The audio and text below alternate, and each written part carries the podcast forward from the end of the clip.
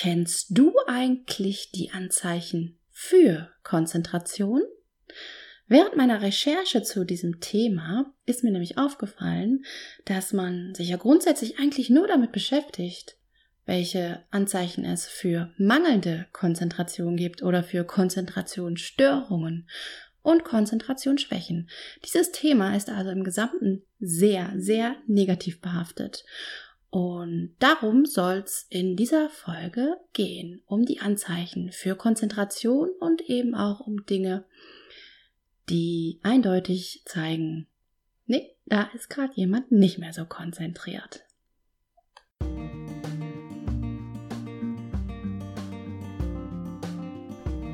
Hey, du hörst den Podcast der kreativen Lernwerkstatt.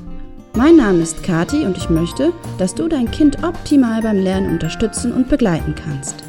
Dieser Podcast richtet sich außerdem an alle Interessierten, die genauso viel Spaß und Freude an den Themen Bildung und Schule haben wie ich.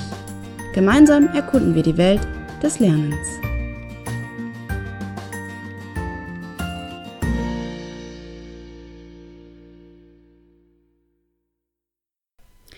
Happy Happy New Year! Hallo, ich hoffe, du bist gut reingekommen ins neue Jahr und freust dich auf all die grandiosen Dinge, die in 2022 auf dich warten. Juhu, ein Neustart, so ein bisschen jedenfalls. Naja, ein bisschen wehmütig bin ich auch, weil die Zeit mit der Kernfamilie war auch wunder wunderschön und wir haben wirklich so viele Stunden miteinander verbracht, so schöne Stunden. Meine Tochter zum Beispiel hat zu Weihnachten so ein Harry Potter Lego Riesendingsbums Teil bekommen und das dann ganz akribisch zusammen mit ihrem Papa aufgebaut. Und weil ich jetzt nicht so der Lego-Typ bin, also ehrlich gesagt so wirklich gar nicht, und mir auch äh, die Geduld dafür fehlt, ja, und ich einfach keine Freude daran entwickeln kann, so richtig, habe ich mich dann mal so rausgezogen und die Situation einfach beobachtet und es wirklich genossen. Und dabei ist mir eine Sache aufgefallen und es hat mich gewissermaßen getroffen wie der Blitz. Meine fast siebenjährige Tochter sitzt so da und baut herum und ist hoch konzentriert. Wirklich.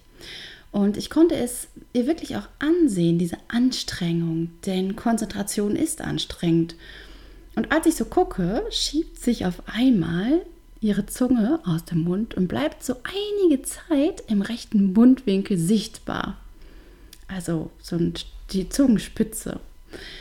Meinem Mann ist das natürlich auch direkt aufgefallen und im Anschluss haben wir uns darüber unterhalten und er meinte, das hat sie von dir. Das machst du auch öfter, wenn du sehr konzentriert bist, Kathi. Und da war mir erstens klar, ja, stimmt, das hat sie von mir. Ich kenne das von mir auch. Und zweitens, und das ist viel wichtiger, Konzentration lässt sich eben doch auch erkennen. Und warum nörgeln wir in Schule, in der Schule beim Lernen zu Hause oder sonst wo? Wir nörgeln ja immer rum, wenn ein Kind sich nicht konzentriert. Und dann heißt es immer, jetzt konzentrier dich doch, hör doch auf, durch die Gegend zu gucken. Hier spielt die Musik, Augen zurück aufs Papier. Ja, und diese Aufzählung ist jetzt unendlich erweiterbar, denke ich.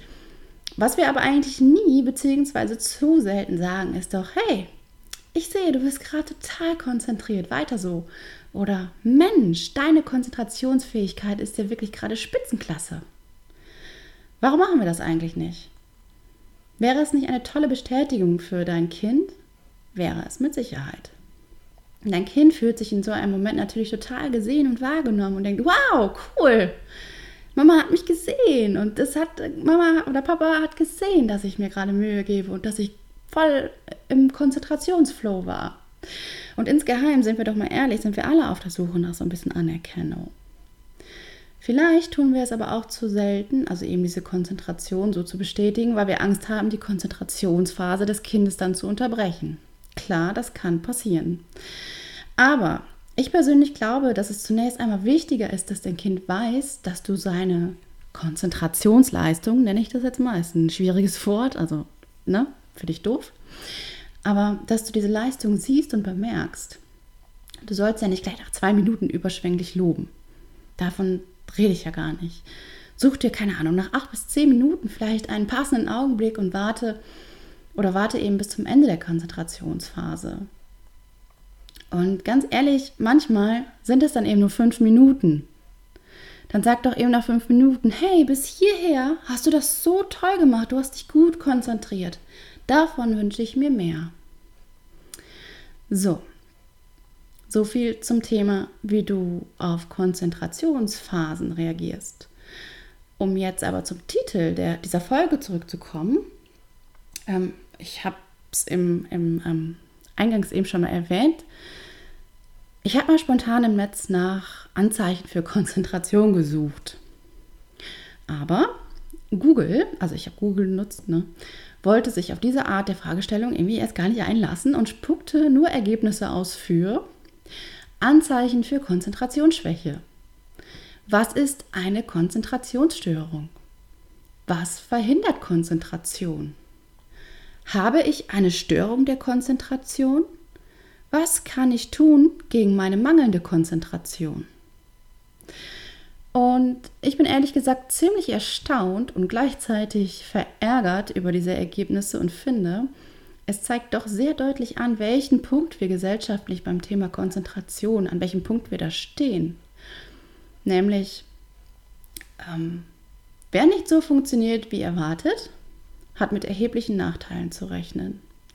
Wer sich nicht konzentrieren kann, wird es schwer haben. Und das stimmt mich sehr traurig, denn ich bin davon überzeugt, dass sich hier wirklich einiges bewegen lässt.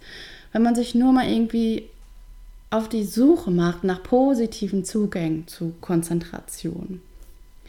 Mal davon ab macht das natürlich auch etwas mit Eltern, also mit dir oder mir. Stell dir vor, du weißt, dass dein Kind noch Schwierigkeiten mit der Konzentration hast, hat. Und dann bekommst du von allen Seiten zu hören, Konzentration ist das A und O. Ohne Konzentration wird es nicht gehen. Fachlich sind die Leistungen ja ganz gut, aber ihr Kind steht sich jetzt mit seiner mangelnden Konzentration total im Weg. Das baut doch einfach nur immensen Druck auf, hilft aber auf keinen Fall weiter. Ich möchte es daher ein bisschen anders machen und den Blick ganz bewusst auf die vorhandenen Ressourcen lenken und dich wirklich dazu einladen, das wirklich zu Hause auch mal auszuprobieren.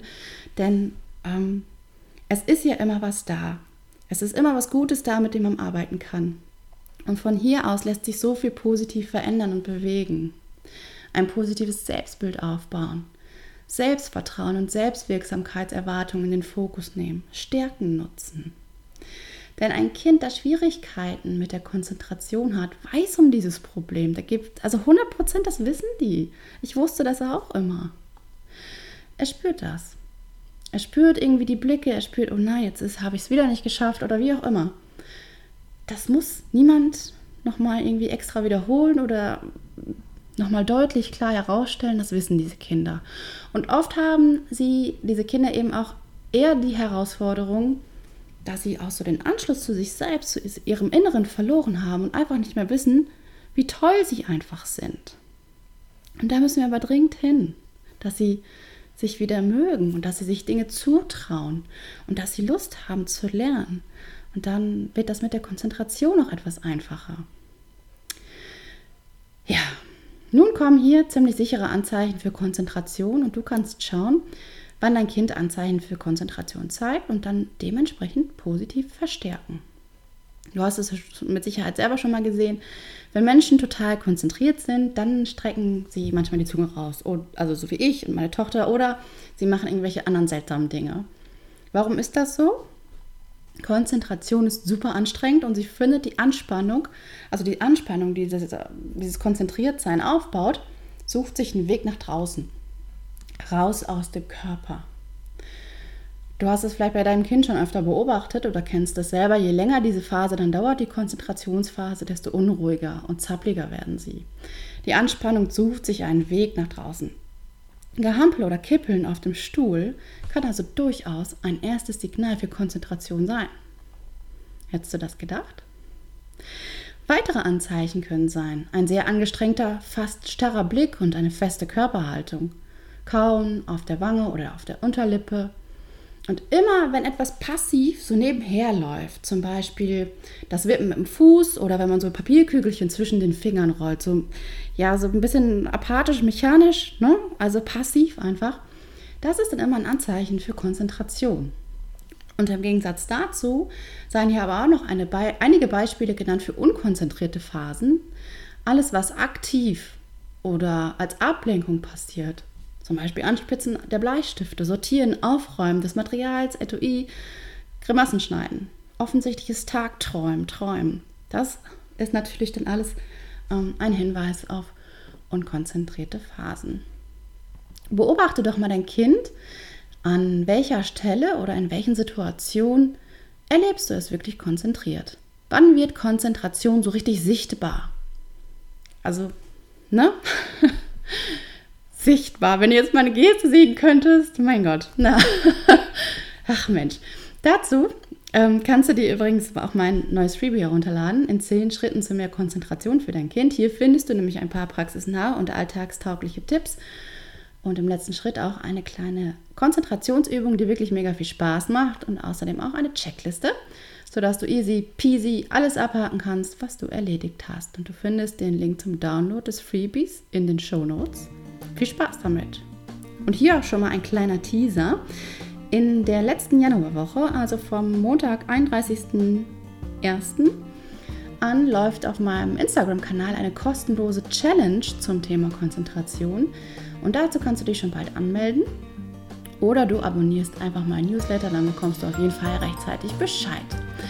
Und wenn dir die Folge gefallen hat, dann teile sie doch gerne mit deinen Freunden und lass mir eine positive Bewertung da. Und noch so als kleine Randnotiz äh, mit Apple-Geräten, also iPhone, was es da alles so gibt, geht das jetzt neuerdings die Bewertung auch bei Spotify.